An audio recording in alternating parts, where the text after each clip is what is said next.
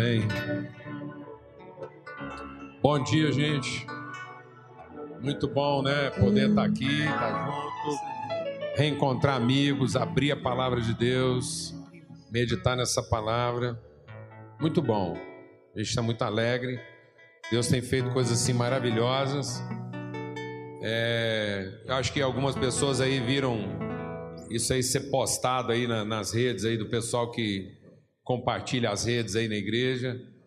Nós tivemos, encerramos ontem um, um encontro de homens, né, que é o nosso summit de homens lá, é, é o segundo que acontece, é um, um ano passado e outro esse ano.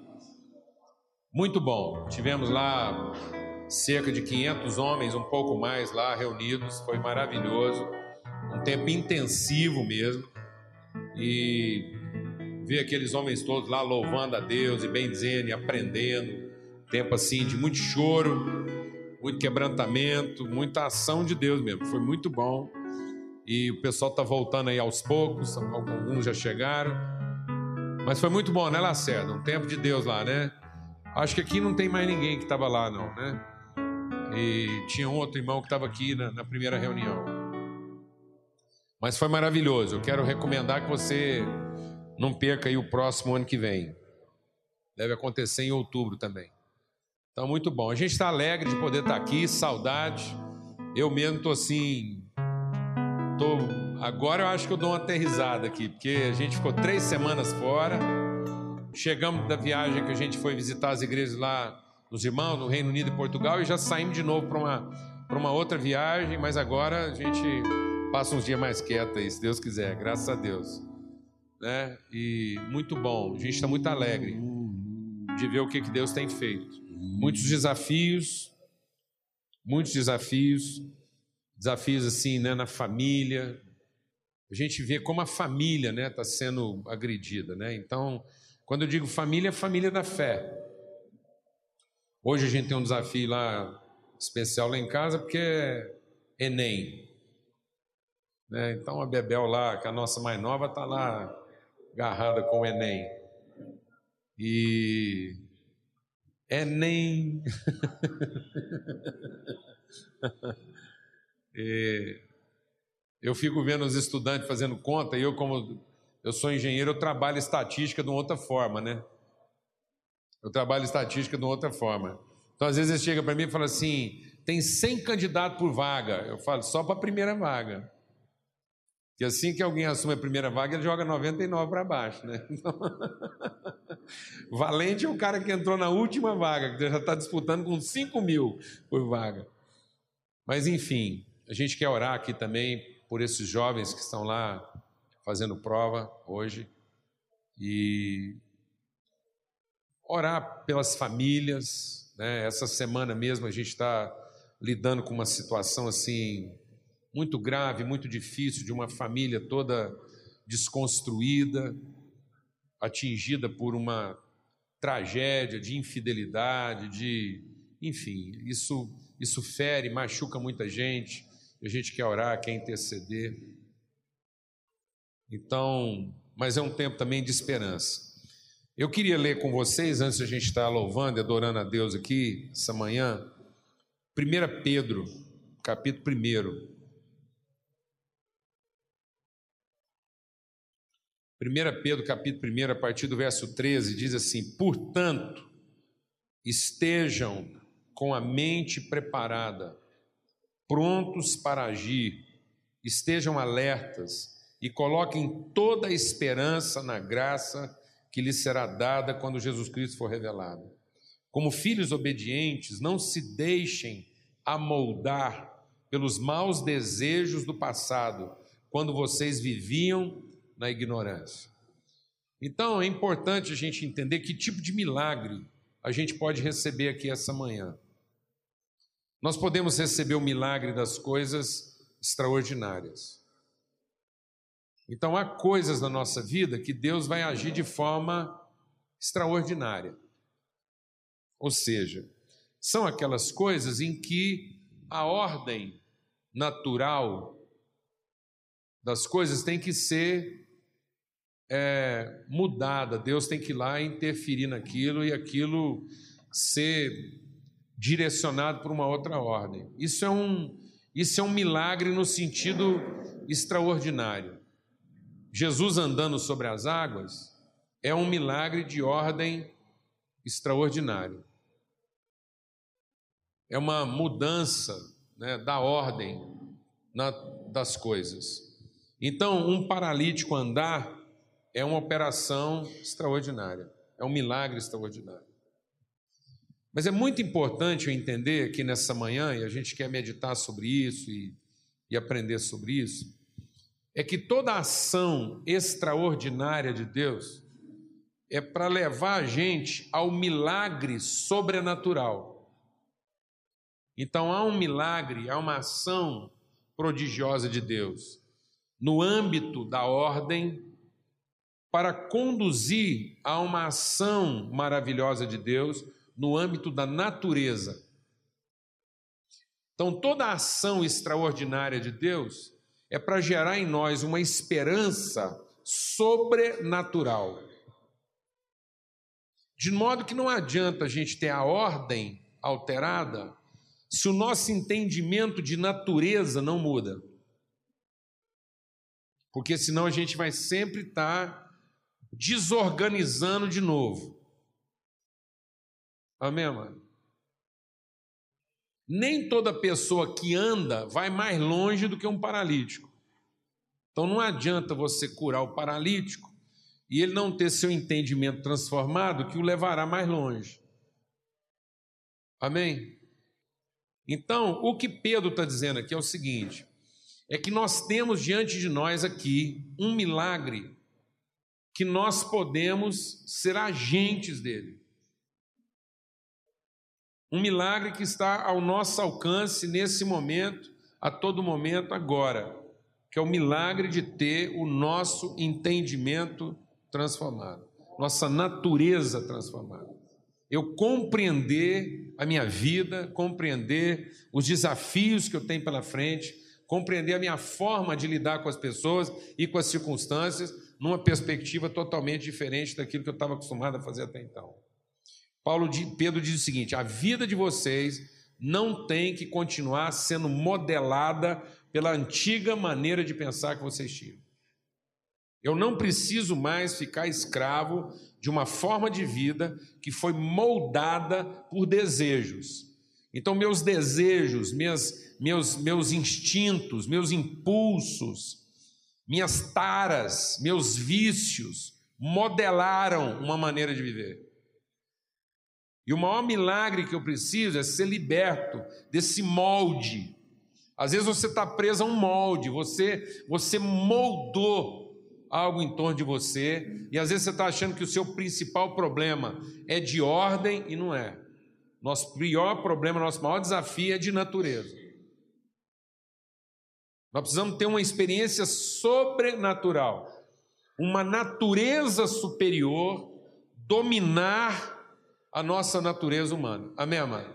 Eu entender agora que eu sou de outra natureza. Eu sou um filho de Deus, eu tenho o Espírito de Deus. Eu não preciso mais modelar, eu não preciso moldar, eu não preciso me enquadrar a moldes. Eu não preciso de novo ficar criando uma ordem que constantemente tem que ser quebrada. Então, em nome de Jesus, esse milagre está ao alcance de todos agora. Porque ele diz: isso depende de vocês o quê? Terem a mente preparada. Então, isso depende de uma meditação, de uma reflexão. Então, é para isso que nós estamos aqui. A gente vem aqui e busca de Deus um milagre extraordinário. A gente quer que o enfermo seja curado. Nós queremos que a mulher estéreo engravide. E nós temos visto esses milagres acontecerem. Nós temos visto muita gente ser curada, nós temos visto a pessoa doente ser sarada, nós temos visto a mulher estéreo dar à luz filhos, nós temos visto o homem que estava lá escravo de algum problema ser liberto, nós temos visto gente viciada ser liberta. Isso é milagre. A ordem foi mudada aquilo que estava que, que tava de uma determinada maneira não está mais. Mas isso não é suficiente. Nós queremos agora o sobrenatural de Deus, nós queremos a natureza de Deus. Isso foi só para libertar a gente da nossa incredulidade, mas agora nós queremos exercitar nossa fé. Amém, amados? Porque senão nós vamos ser sempre crianças inconstantes pedindo que Deus organize as coisas, e ele diz que o milagre sobrenatural está agora diante de nós. Exercitem sua mente, estejam preparados e não se deixem mais amoldar pelos sentimentos e pensamentos de outrora. Então vamos adorar a Deus, vamos ministrar diante do Senhor, vamos rejeitar nossa ignorância, dizer: Deus, eu não quero mais ser uma pessoa ignorante, eu não quero continuar escravo de algumas coisas que me corrompiam, eu quero viver uma vida transformada. Eu quero exercitar meu entendimento para que eu esteja pronto para agir. Amém.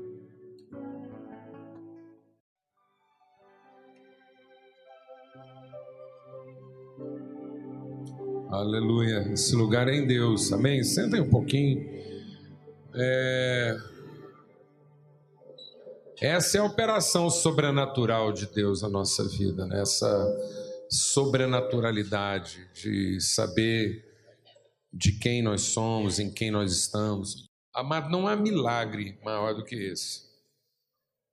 Na verdade, tudo que Deus opera na nossa vida é para iluminar os olhos do nosso entendimento. É isso que Jesus veio fazer, ele veio dar vista ao cego. É essa obra de Cristo na nossa vida, que é iluminar os olhos do nosso entendimento. A gente, a gente não, não, não ser mais cegos sendo guiados por outros cegos. Então a palavra de Deus diz que o inimigo das nossas almas cegou o nosso entendimento para que não nos resplandeça a luz do Evangelho. E Jesus vindo ao mundo, ele é a luz de Deus que ilumina todo homem. E onde a luz de Deus brilhou, as trevas não podem mais prevalecer. Amém? Então, esse é o entendimento que nós temos, né, dessa transformação que Deus opera na nossa vida. E é isso que a gente quer sempre estar aprendendo aqui, sempre tendo o nosso entendimento exercitado. É por isso que é importante os milagres né, de transformação, os testemunhos são importantes, para que as pessoas sejam encorajadas, para que as pessoas sejam animadas, para que elas creiam nesse Deus que está operando sempre. Então eu queria que a gente tivesse um tempo agora de oração, né, interceder. A gente sabe que há desafios de toda sorte aqui, de todo tipo.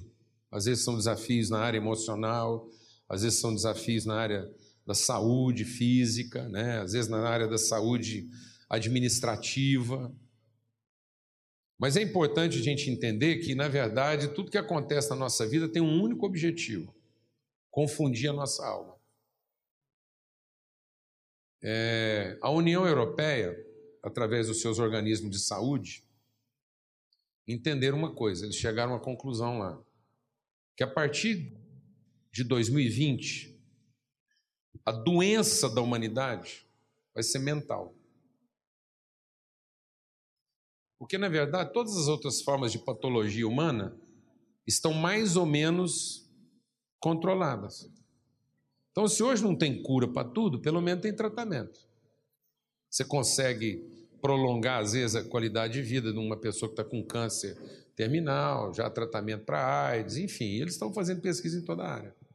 Mas há uma fronteira aí agora que se apresentando para a humanidade, que é exatamente o quê? As doenças da alma.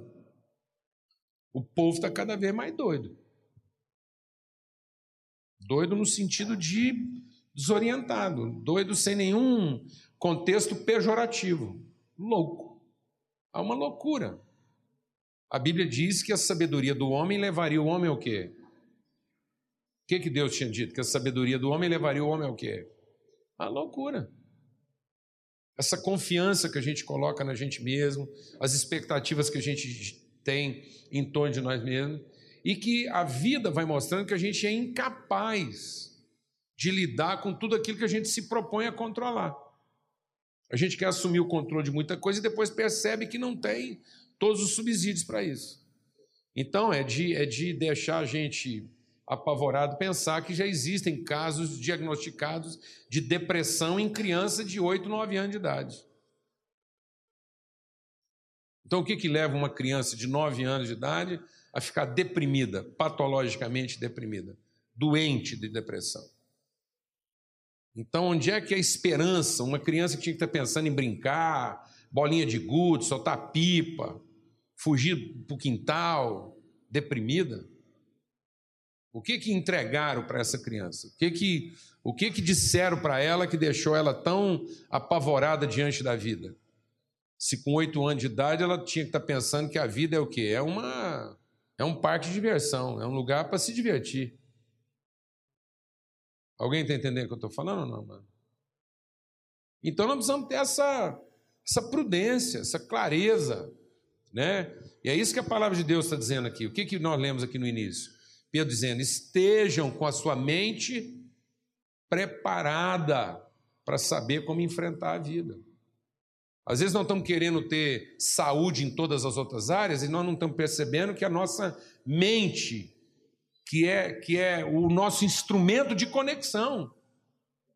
É através da nossa consciência, da nossa percepção, que nós temos conexão com Deus, conosco e com as pessoas com a vida. Se nós perdemos a nossa lucidez, se a gente alucinar, nós perdemos a conexão, amados. Nós vamos ficar, a nossa vida vai perder totalmente o sentido. Amém? Então, em nome de Jesus, a gente quer orar. Orar para que os seus problemas de ordem não tragam confusão de natureza. Amém, amado? Que o que você está passando não te deixe confuso a respeito de quem você é. Amém? Glória a Deus, amado. Amém? Aquilo que eu enfrento, meus desafios, eh, minhas dores, minhas lágrimas, as torturas, as conquistas, né? Porque não é só problema que deixa a gente doido.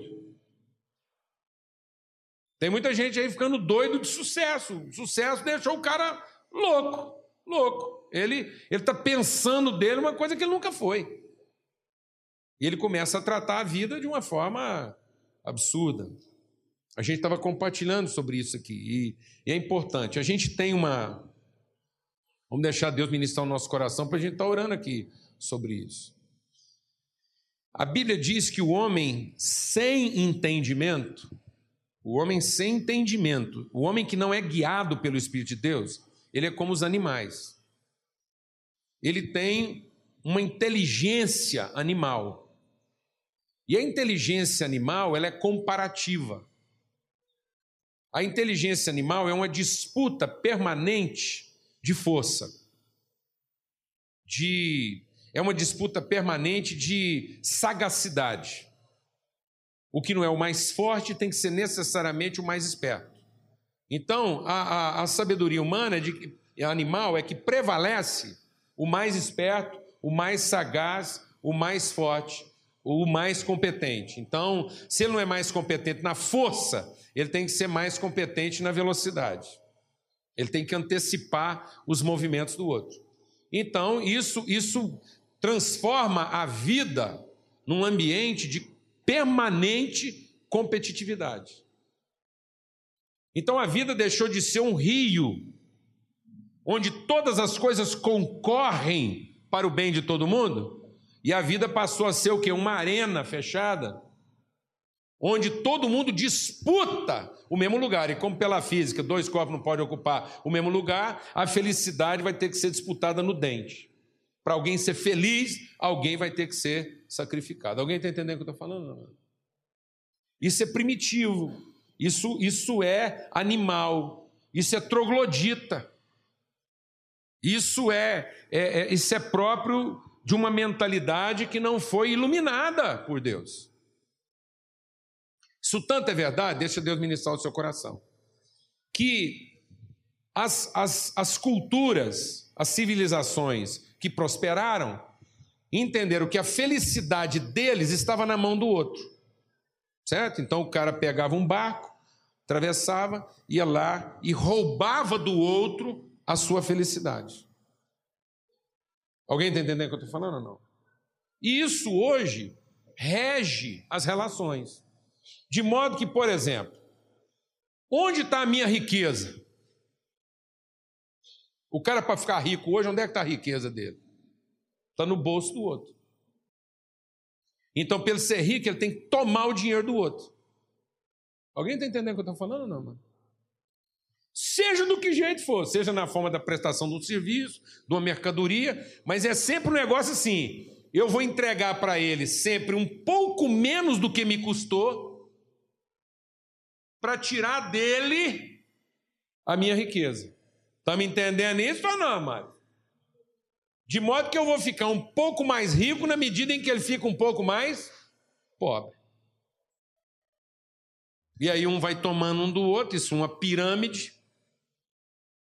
né? onde a nossa noção de riqueza está invariavelmente produzindo também o quê? Uma condição de pobreza, porque alguém teve que ficar mais pobre para eu poder ficar mais rico. Isso é animal, amados. Isso é do capeta. Isso é o demônio que tomou conta da cabeça de todo mundo. O povo está ficando é doido. Isso é igual o leão, que quando vai lá e domina o outro leão, então vem um leão mais forte, o leão está lá com a família dele, está lá de boa, com os menininhos dele e tal, passeando com os leãozinhos. Aí vem um leão mais forte, os dois lutam, é uma arena, eles disputam. O que acontece? O leão mais forte mata o leão mais fraco, Sabe o que ele faz na sequência? Mata os filhos do leão mais fraco.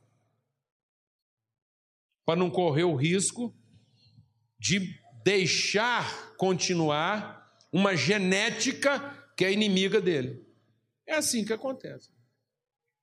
Isso é uma, isso é uma paranoia. Onde a gente vê no outro o quê? Muitas vezes não o, o, o que concorre, mas a gente vê no outro o que compete.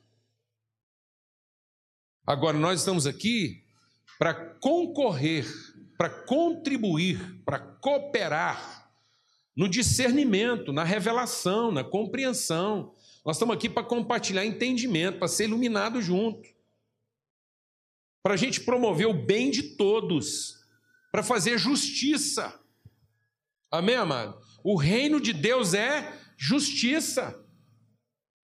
José foi um homem tremendo, amado, porque José é um homem que, que teve tudo ao contrário, teve tudo para ter um espírito vingativo, teve tudo para dizer uma coisa: sabe de uma coisa? Eu vou cuidar de mim, porque de mim ninguém cuida.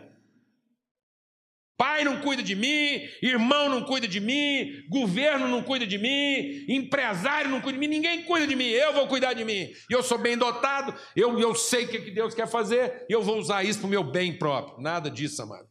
Nunca saiu amargura no coração do José. O José nunca perdeu tempo em ter um pensamento ruim, em pensar desgraça. O José nunca gastou um minuto maquinando mal, vingança. Ele nunca pensou em, em, em, em se locupletar, em tirar algum benefício dos dons que ele tinha. Ele entendeu o seguinte: eu estou aqui para cumprir um propósito, eu represento as intenções de Deus nessa terra.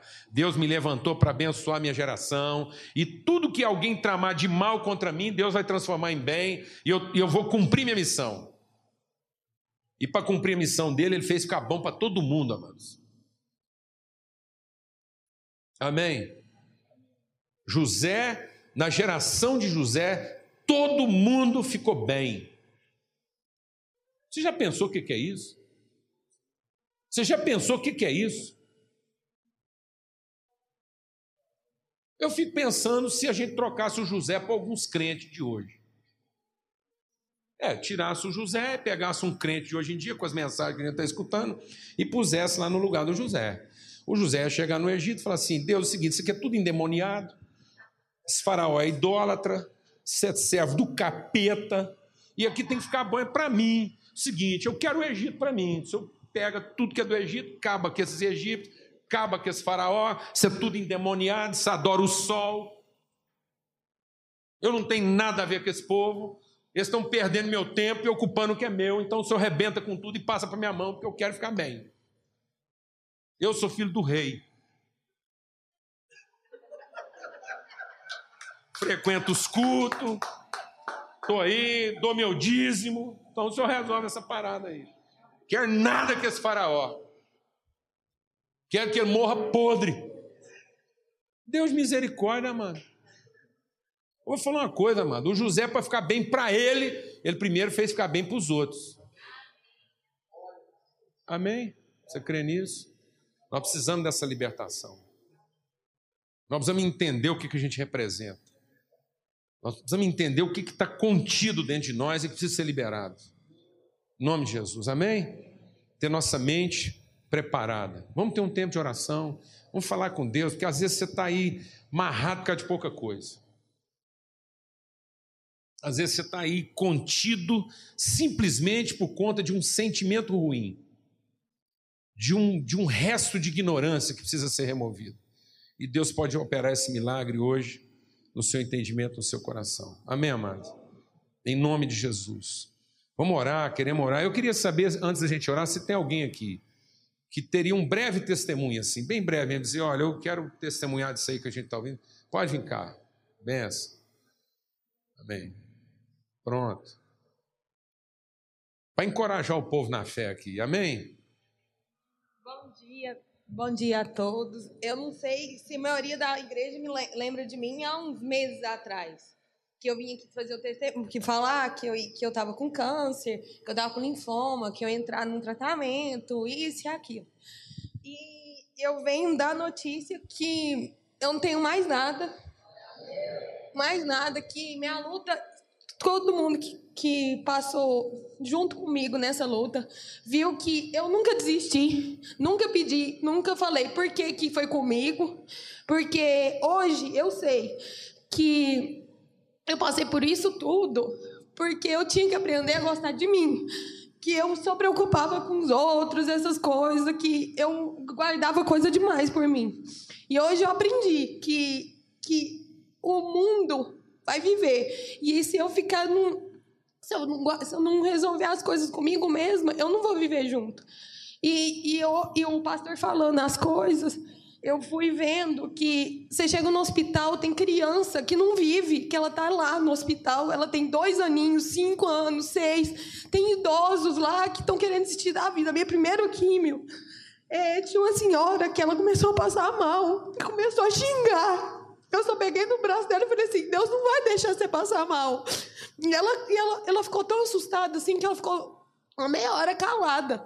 E a minha mãe ele entrou logo atrás e eu falei: Mãe, é, a dona Marilda tá passando mal, que não sei o quê. Aí minha mãe foi eu, falei assim: Não, eu segurando a mão dela. Eu falei assim: Não, o senhor não vai deixar você passar mal. De repente ela, ela falou: Nossa, eu tô melhor, não sei o quê, não sei o quê. Mas eu vi que que a vida lá é muito diferente da vida que a gente vive aqui. Todos os 21, 21 dias que eu fui convivendo, é, você vê que a vida, a gente tem que dar muito mais valor na vida e às pessoas, que o dinheiro não é nada. Que essas coisas materiais que a gente vai vivendo assim na vida, nosso cotidiano não é nada. Que a saúde tem muita criança querendo viver ah, brincando e tá lá fazendo. Tem, menina, tem uma criança lá que ela tá, não tem trans, a, a, medula dela, ela precisa de um transplante de medula. O pai e a mãe, se pudesse, comprava. E não tem ninguém. Então, hoje eu vejo que eu tô curada porque Deus viu que a minha missão era ajudar. E hoje eu vejo que eu, a minha vida vai ser ajudar pessoas que desse momento, que eu não tinha, não, nunca tinha reparado isso, nunca tinha parado para pensar. Amém. E eu vejo que quando eu formar, eu vou fazer uma especialização em oncologia, eu faço nutrição. Eu quero ver, que eu vejo as pessoas não comem. Eu, a minha o tratamento inteiro, eu comi igual uma doida. Por quê? Porque eu falei, eu tenho que comer, senão não vou sarar. Minha mãe ficava até em cima de mim. Você tem que comer isso, beterraba, cenoura, essa coisa.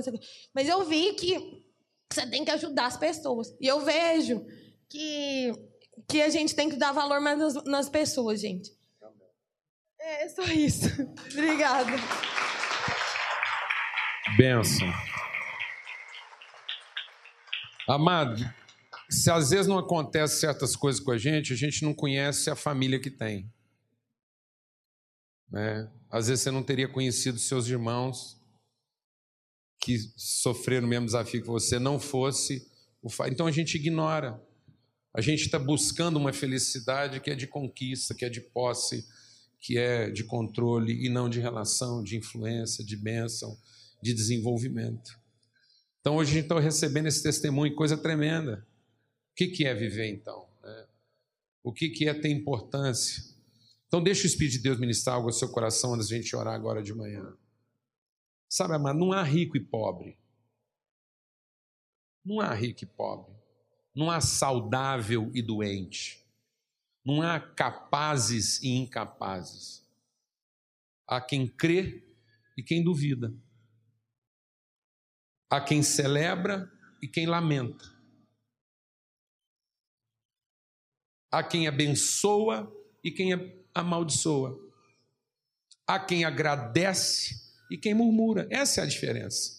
A diferença não é quanto eu tenho e quanto eu não tenho. A diferença é quanto eu creio e quanto eu duvido. A diferença não é quanto eu sou capaz e quanto eu sou incapaz. A diferença é a minha disposição de celebrar e ter esperança e a minha teimosia em lamentar e murmurar a minha sorte. Por isso que a Bíblia diz que não é dos fortes a vitória, não é dos competentes, mas é dos que conhecem e confiam no Senhor. Por isso, Paulo diz: diga o pobre, eu sou rico. Então, amados, o que está matando a gente às vezes é a nossa ignorância, nossa teimosia, nossa insatisfação, nossa murmuração, nosso egoísmo. Então não adianta mais recurso, não adianta mais saúde, não adianta mais oportunidade, porque a minha postura, meu entendimento é ruim. Porque quando eu entendo que eu precisaria de mais recurso para ter o que eu preciso, eu estou dizendo que isso é que faz a diferença. Quando eu digo que eu precisaria de mais saúde, é porque eu estou dizendo que é isso que faz a diferença, é disso que eu dependo. Eu estou confessando é o meu vício, estou confessando minha idolatria, minha dependência. E nós precisamos ser curados. Porque o que salva, amados, o que fica, o que é eterno, é a nossa alma. E por conta de coisas que são temporais, passageiras, nós estamos perdendo a nossa dimensão eterna, a nossa alma. Nós estamos aqui é para salvar a alma um do outro para ter almas redimidas, para ter gente que aprendeu a viver alegre em toda e qualquer circunstância. Nós compartilhamos hoje de manhã Paulo falando sobre isso. Ele diz: Eu aprendi o segredo de estar contente em toda circunstância. Ele aprendeu. E às vezes a gente está pedindo isso para Deus. Falando, Deus faz isso, Deus faz aquilo. E Deus está dizendo: aprende, aprende, aprende com o que eu já que eu fiz. Ansiedade é um problema seu, eu não tenho como tirar a sua ansiedade. Deus não tem como tirar a nossa ansiedade. Como é que Deus tiraria a nossa ansiedade? Fala para mim, como é que Deus ia tirar a minha ansiedade? Hã? Fazendo o que eu quero? Não, isso não vai tirar minha ansiedade, isso vai me tornar viciado em ansiedade, porque toda vez que eu perceber que alguma coisa não está do jeito que eu quero, eu já fico ansioso de novo. Então, vou te falar como é que Deus vai curar a sua ansiedade. Ele não vai deixar você saber o que vai acontecer amanhã. Pronto, agora você está curado. Glória a Deus, irmão. É assim que Deus cura a nossa ansiedade. Sabe como é que Deus cura a sua ansiedade? Ele diz para você assim: amanhã pode ser o dia do seu pior problema, agora você está curado. Glória a Deus, amado. Amém? Amém, amado? E agora você vai ter que aprender a confiar. Mas quando eu quero as garantias, eu não estou sendo curado. Eu estou ficando viciado em idolatria. Amém? Fala com Deus e agora. Vamos ter um tempo de oração. Para que haja um, um milagre sobrenatural aqui, uma mudança radical de natureza na nossa vida. Senhor, oh Deus, em nome de Cristo Jesus. Em nome de Cristo Jesus. Amém. Amém. Pai, nós clamamos mesmo por um milagre essa manhã. Um milagre essa manhã, Senhor. Em nome de Cristo Jesus, que o teu Espírito venha sobre nós que a tua vontade se cumpra na nossa vida. Que os olhos do nosso entendimento sejam iluminados. Em nome de Cristo Jesus. Em nome de Cristo Jesus. Oh Deus. Oh Deus. Venha o teu reino, Senhor, e faça-se a tua vontade. Em nome de Jesus. Em nome de Jesus. Que haja um milagre aqui essa manhã, Senhor, em nome de Cristo Jesus. Como tantos milagres o Senhor já tem operado, mas uma, uma cura como essa que foi testemunhada aqui agora, Senhor. A cura da alma, a cura do entendimento, a iluminação dos olhos, o senso de missão, de propósito, de destino. Em nome de Cristo Jesus. Amém, Senhor. Amém. Podemos cantar aquele cântico, teus olhos revelam que eu nada posso ocultar, que não sou nada sem ti, em nome de Jesus. Abra sua Bíblia lá em Filipenses capítulo 4. Filipenses capítulo 4, para a gente concluir essa meditação de hoje de manhã, aquilo que Deus está falando no nosso coração. E é uma palavra de ordem na nossa vida, e é uma palavra de ordem segundo uma natureza. É. Ele diz assim em Filipenses 4, a partir do verso 4, ele diz: Alegrem-se sempre no Senhor. Novamente digo: alegrem-se. Seja a amabilidade de vocês conhecida por todos. Perto está o Senhor. Não andem ansiosos por coisa alguma, mas em tudo, pela oração e súplica, com ações de graças, apresentem seus pedidos a Deus. E a paz de Deus, que excede todo entendimento, guardará o coração e a mente de vocês em Cristo Jesus. Finalmente, tudo que for verdadeiro, tudo que for nobre, tudo que for correto, tudo que for puro, tudo que for amável, tudo que for de boa fama, se houver algum algo excelente ou digno de louvor, seja nisso que vocês ocupem seu pensamento. Ponham em prática tudo que vocês aprenderam, receberam e ouviram e viram em mim, e o Deus da paz estará com vocês. Alegro-me grandemente no Senhor, porque finalmente vocês renovaram o seu interesse por mim. De fato, vocês já se interessavam, mas não tinham oportunidade para demonstrá-lo. Não estou dizendo isso porque esteja necessitado, pois aprendi a adaptar-me a toda e qualquer circunstância. Sei o que é passar necessidade, sei o que é ter fartura, aprendi o segredo de viver contente em toda e qualquer situação. Seja bem alimentado, seja com fome tendo muito ou passando necessidade. Tudo posso naquele que me fortalece. Verso 19: O meu Deus suprirá todas as necessidades de vocês, de acordo com as suas gloriosas riquezas em Cristo Jesus. A nosso Deus e Pai seja a glória para todo sempre. Amém. Amados, nós estamos pedindo coisas para Deus que não vai vir da parte de Deus. Às vezes a gente está pedindo um grau de contentamento, de alegria, né? Às vezes a gente está triste, ora lá pedindo para Deus alegria. E isso não, eu não, não, isso não vem de Deus. Isso é algo que tem a ver com o nosso exercício espiritual, o exercício da nossa espiritualidade. A nossa espiritualidade, o nosso desenvolvimento, a nossa percepção espiritual é algo que precisa ser desenvolvido, amadurecido. As nossas experiências com Deus têm que nos levar a um amadurecimento, a uma constância. Nós não podemos continuar como meninos. Amor é uma coisa que a gente aprende. A gente aprende na obediência, a gente aprende na renúncia. Tem gente que diz assim: o amor acabou. Não, o amor não acaba. O amor não acaba. O que, que acabou? O que acabou, amado, foi meu compromisso. O meu que acabou foi a minha disposição de aprender a desenvolver o amor na minha vida. Então eu, eu, eu, me, eu me retirei. O amor acaba na vida das pessoas porque elas se retiram, elas, elas, elas sacam, elas, elas removem a si próprias dessa escola, porque o amor é algo para ser desenvolvido, é algo para ser aprendido. Às vezes o que acabou em você foi a emoção, foi o sentimento, foi aquele entusiasmo, aquela paixão que você confundia com amor. Eu tinha que aproveitar o tempo da minha paixão, do meu entusiasmo e colocar toda essa energia, toda essa capacidade, essa disposição na escola do amor, para aprender a amar. Porque o amor é a forma como o meu entendimento vai sendo transformado. O amor, ele, ele se desenvolve na medida em que eu entendo o privilégio de me tornar mais responsável. Amém, amado?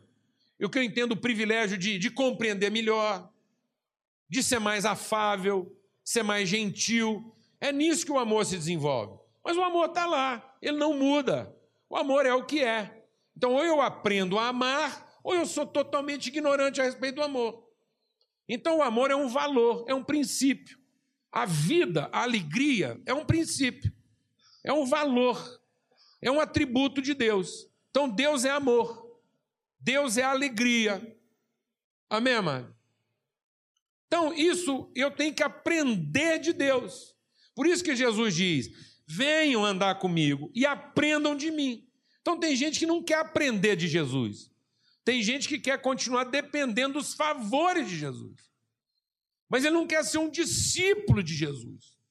Ele não quer ser como Jesus. Ele não quer fazer a escola de Jesus. Ele quer que Jesus fique ali à disposição dele. Todo dia ele faz uma oração e ele fica tentando entender. Escuta, você aprendeu uma oração nova aí que é, que é poderosa, porque parece que aquela lá é igual peixe. Tem gente que acha que Jesus é peixe. Hoje está pegando com o quê? Não, hoje minhoca não está dando nada, não. Hoje tem. É isso que eu vivo. Tenta um lambari. O que, que Jesus está comendo hoje? Como é que nós vamos fisgar Jesus hoje para servir? É, é peixe. Antigamente, você ia ali no, no Mato Grosso, ali no Pantanal, faltasse isca, os peixes lá estavam tão desesperados, que se acabasse a isca, você rasgava um pedaço da camiseta, jogava lá, o peixe comia aquilo achando que era comida. Hoje não, os peixes lá ficaram mais sofisticados. Parece que Jesus ficou mais sofisticado agora. Não é qualquer oração que ele recebe, tem toda uma sofisticação, tem que cantar um zinho, tem que fazer umas campanhas, negócio, senão Jesus não atende, não. Ele está complicado. Antigamente não, qualquer coisinha que pedia, Jesus estava lá acudindo todo mundo, agora ele está sofisticado. Tem que mudar a vara, a linha, o jeito de puxar, a pegadinha. Meu Deus do céu, isso não é uma relação. Isso é idolatria, mano. Quem nós estamos chamando de Deus na nossa vida, aquilo que nós estamos achando que é Jesus, não é Jesus, é um ídolo. A igreja hoje parece estar mais cheia de idolatria do que de conhecimento. Tem mais gente querendo um ídolo que resolva seus problemas do que fazer uma escola, do que ser transformado, do que se transformar numa outra pessoa, aprender outros valores, cuidar da família com outra prioridade, com outro entendimento. Então nós não queremos escola. É todo mundo querendo comprar um diploma. Querendo um caminho mais fácil. Não é assim, amados. Paulo então está dizendo o quê? Alegria é uma coisa que eu tenho que desenvolver na minha vida. Ele está dizendo, irmão, você pode ser alegre sempre. Já pensou o que é isso? Alguém aqui está entendendo o que eu estou falando? Já pensou o que é ser uma pessoa alegre sempre? Não é um aleluia, não, amado. Não é aquele cara aleluia. não, é um cara resolvido. Ele não está perturbado. Você não consegue confundir a mente dele. É isso que Deus está falando para mim e para você. Mas isso tem que ser um exercício. Pedro falou sobre isso, Jesus falou sobre isso, Paulo falou sobre isso. Então eles estão dizendo o quê? Você tem que ser transformado no entendimento. Exercita, pratica, medita nessas coisas. Deus falou para Josué: Josué, a terra é sua.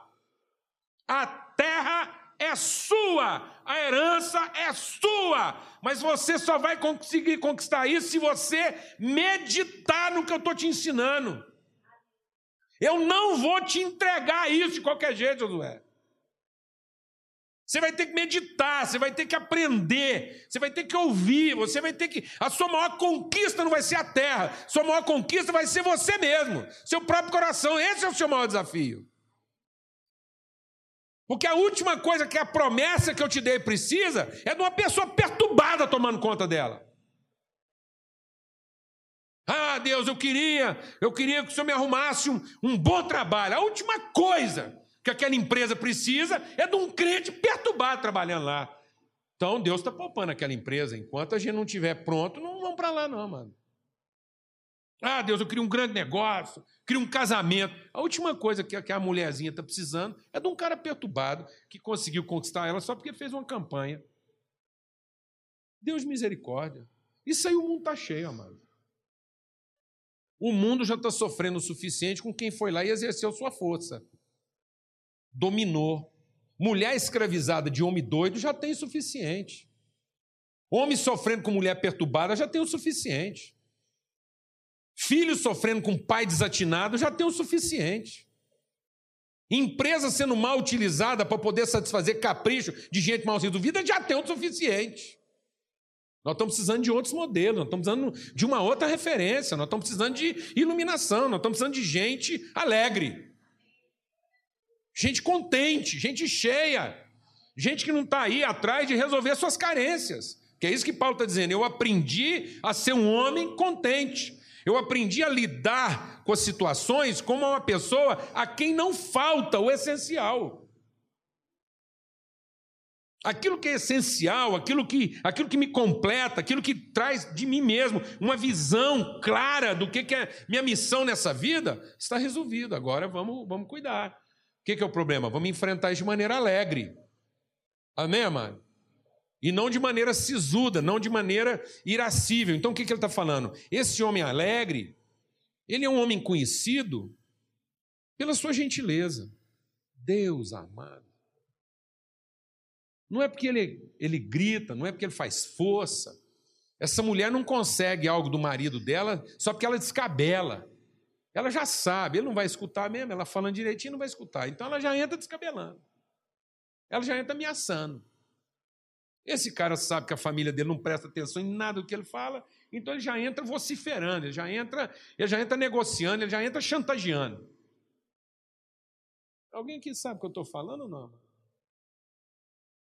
não há gentileza, não há respeito, não há disposição para compreender o que, que o outro está sentindo, o que, que o outro está pensando.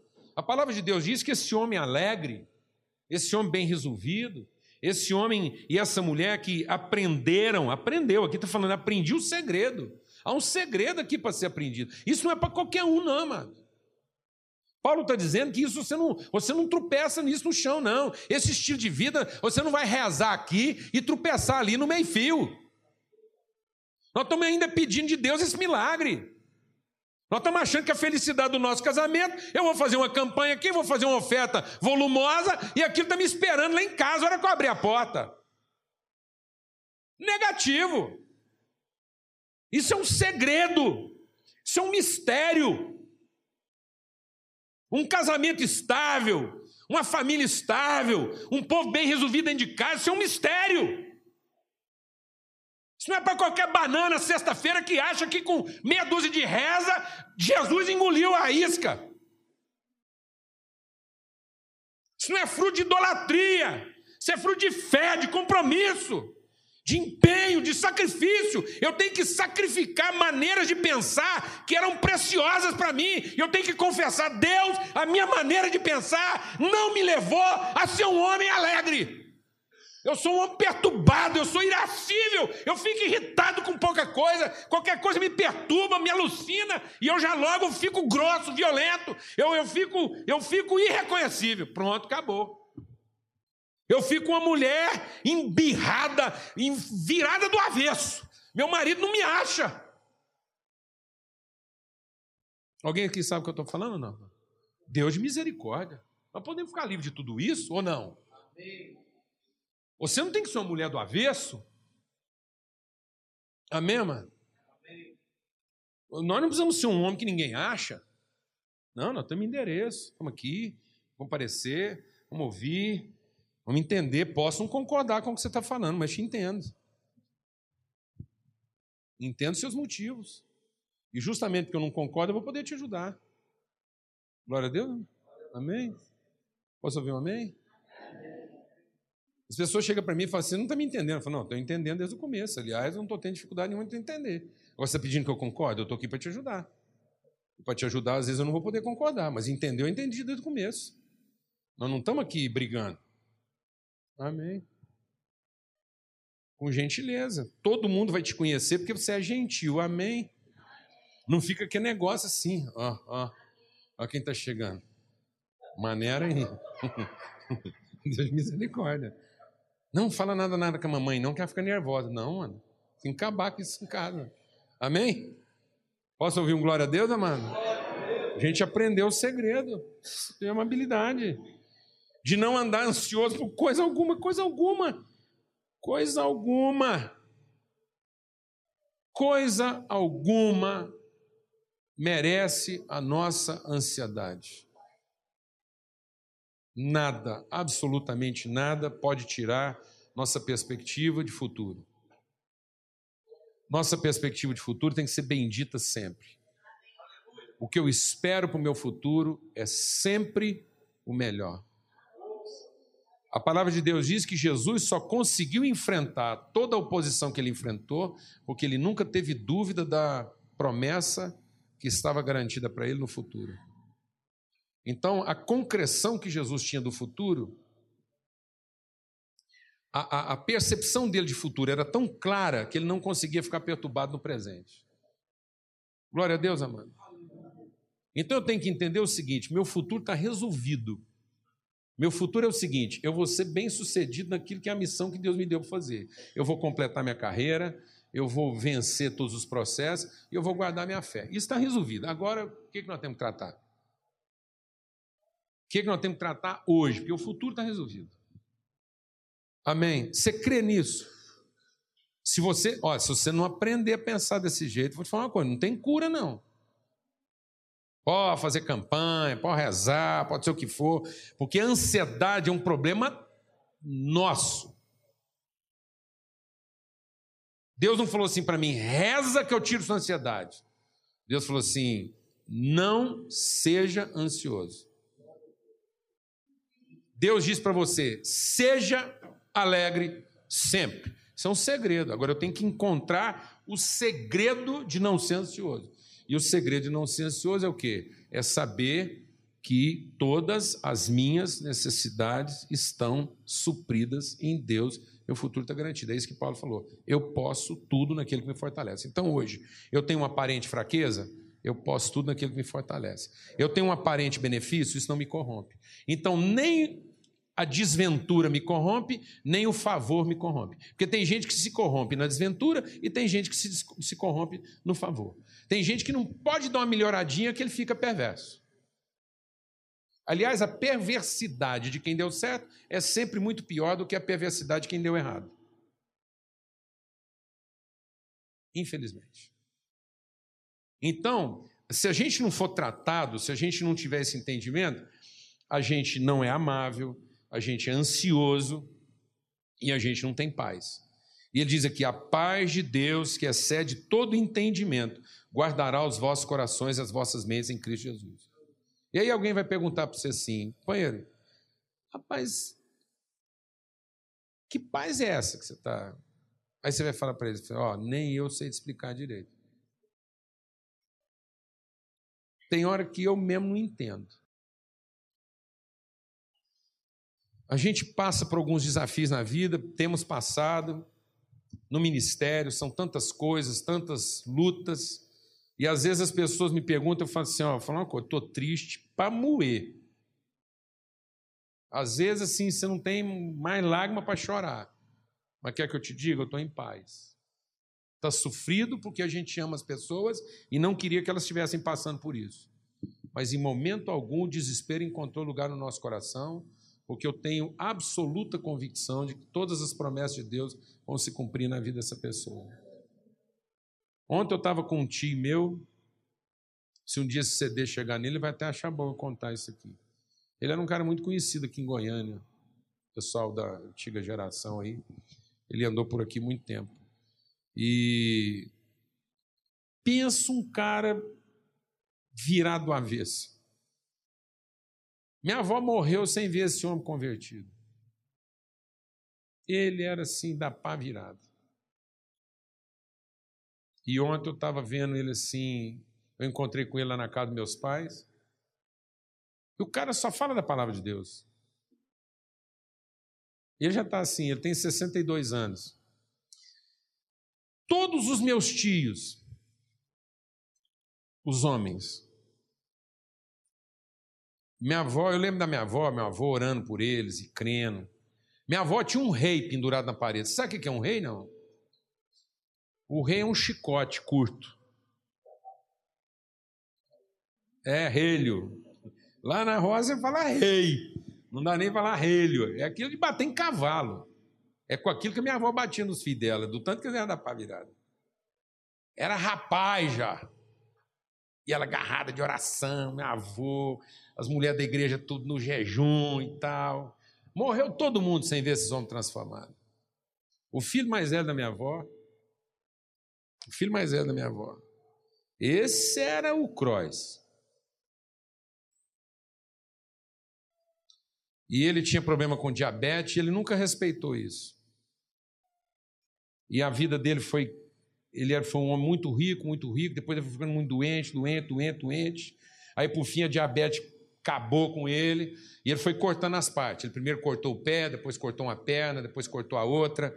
Aí, quando ele já não tinha mais as duas pernas, ele deitado numa cama lá, na casa dele, ele não tinha nada para fazer, porque aquilo não tinha mais dia nem noite, não tinha hora para dormir nem para ficar acordado ele se converteu vendo um programa de televisão. E aí todo mundo que ia visitar ele encontrava lá um homem transformado. Um homem que falava de fé, de esperança, de amor, de alegria. E a família dele pôde enterrar aquele pedaço de homem totalmente transformado. Eu tive o privilégio de me despedir dele uma semana antes dele morrer e falar: Ti, eu te vi grande quando o senhor era inteiro, mas agora eu te vejo maior quando o senhor ficou pequeno. faltando pedaços, o Senhor ficou maior do que o Senhor jamais foi. A promessa de Deus. A promessa de Deus. Nós não podemos perder em momento algum a nossa esperança de que Deus fez a promessa, Ele há de cumpri-la. E nós temos que parar de ficar ansiosos com relação ao futuro, a gente está tão ocupado com o futuro dos nossos filhos e tão ansioso o que, que vai ser ou vai deixar de ser, que às vezes a gente fica tão perturbado nessa relação de ansiedade que a gente perde a alegria. Não há mais alegria em casa. Não há mais alegria. Eu estava compartilhando hoje de manhã, Abraão, 75 anos de idade. 75 anos de idade. Abraão, não vem falar que a idade lá era outra, não, porque ele morreu com 120 e pouco, tá pela ordem. Até 2020, 10% da população britânica vai chegar aos 100 anos de idade. Já existe um milhão de centenários no Reino Unido. O, a média de idade brasileira só está subindo. Então, daqui a pouco tem um punhado de Abraão aí, vivendo até os 120 e com 90 tendo ideia. Cheio de ideias, cara.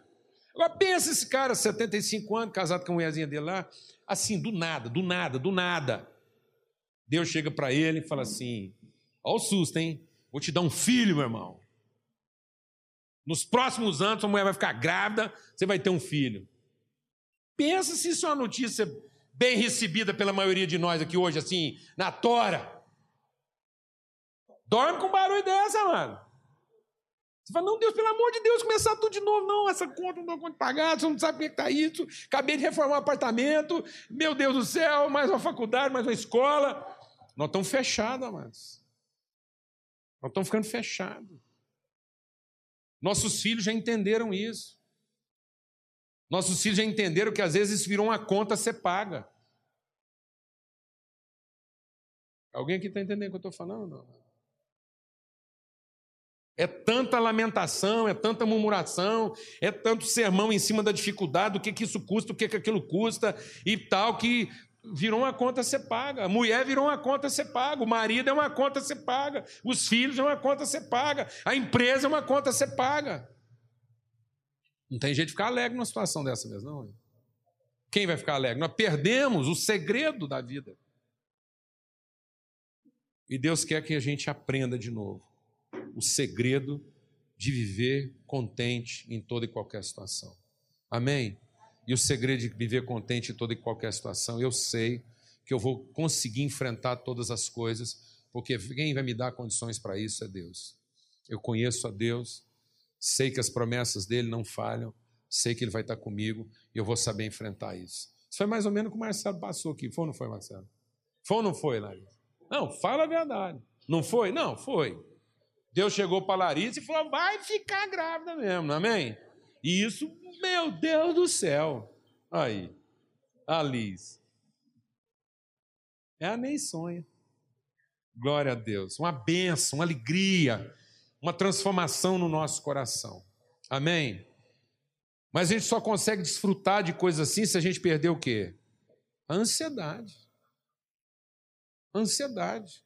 A vida está fugindo aos nossos olhos, nós estamos ficando irritados, nervoso, contencioso, perturbado, difícil, porque nós perdemos o segredo de, do que é viver contente em toda e qualquer situação. E isso é uma coisa que nós é que precisamos resolver. Deus nos deu as condições, Ele tem nos abençoado, e agora nós precisamos aprender isso, nós precisamos meditar, nós precisamos exercitar nossa mente para estar preparado para agir. Amém? Vamos ter uma palavra de oração. Vamos agradecer a Deus mais uma vez esse momento. E sair daqui com perspectivas de cura. Amém? Gente um pouco mais gentil. Amém, mano? Que as pessoas não consigam tirar você do sério. Amém? Amém? Você crê nisso, amado? Em nome de Jesus.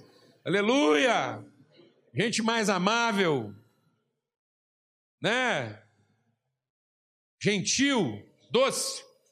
Todo mundo vai dar notícia de você. Ah, encontrei com fulano. Ah, aquele rapaz gentil, calmo.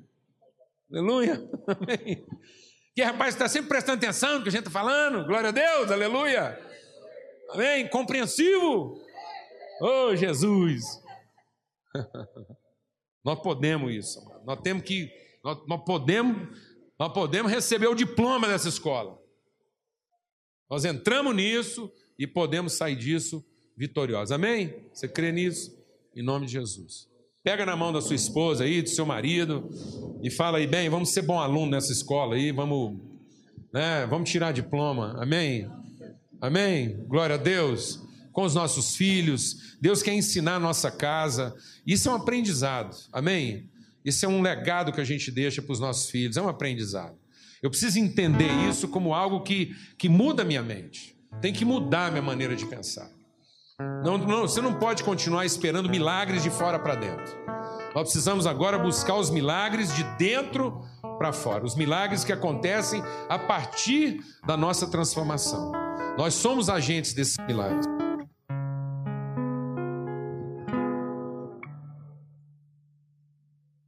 Senhor, muito obrigado por essa manhã, obrigado pela tua palavra, obrigado pelo aprendizado. É possível vencer a ansiedade, é possível vencer a irritação, é possível vencer o transtorno, é possível, Senhor, viver uma vida com paz no coração, com esperança. Isso é uma promessa, o Senhor nos deu isso, isso é nosso. Isso é o nosso, Deus. Isso é como um fruto pendurado numa árvore. Isso é o nosso alimento. A gente só tem que levar isso para casa e saber como preparar, como servir isso. O Senhor já nos deu todos os nutrientes. O Senhor já, em Cristo Jesus, o Senhor já disponibilizou para nós tudo o que é necessário todas as substâncias espirituais, todos os elementos e as condições espirituais para que a gente viva uma vida saudável na mente e no coração. A gente só tem que colocar isso para dentro e alimentar e, e fazer disso o nosso estilo de vida e a nossa forma de pensamento. Então, em nome de Cristo Jesus, em nome de Cristo Jesus, que a gente se aproprie, Senhor, dessa promessa, dessa condição, que a gente seja mesmo gente mais bem resolvida. No nome de Cristo Jesus. Em Cristo Jesus. Amém e amém. Graças a Deus. Amém. Uma semana para todos.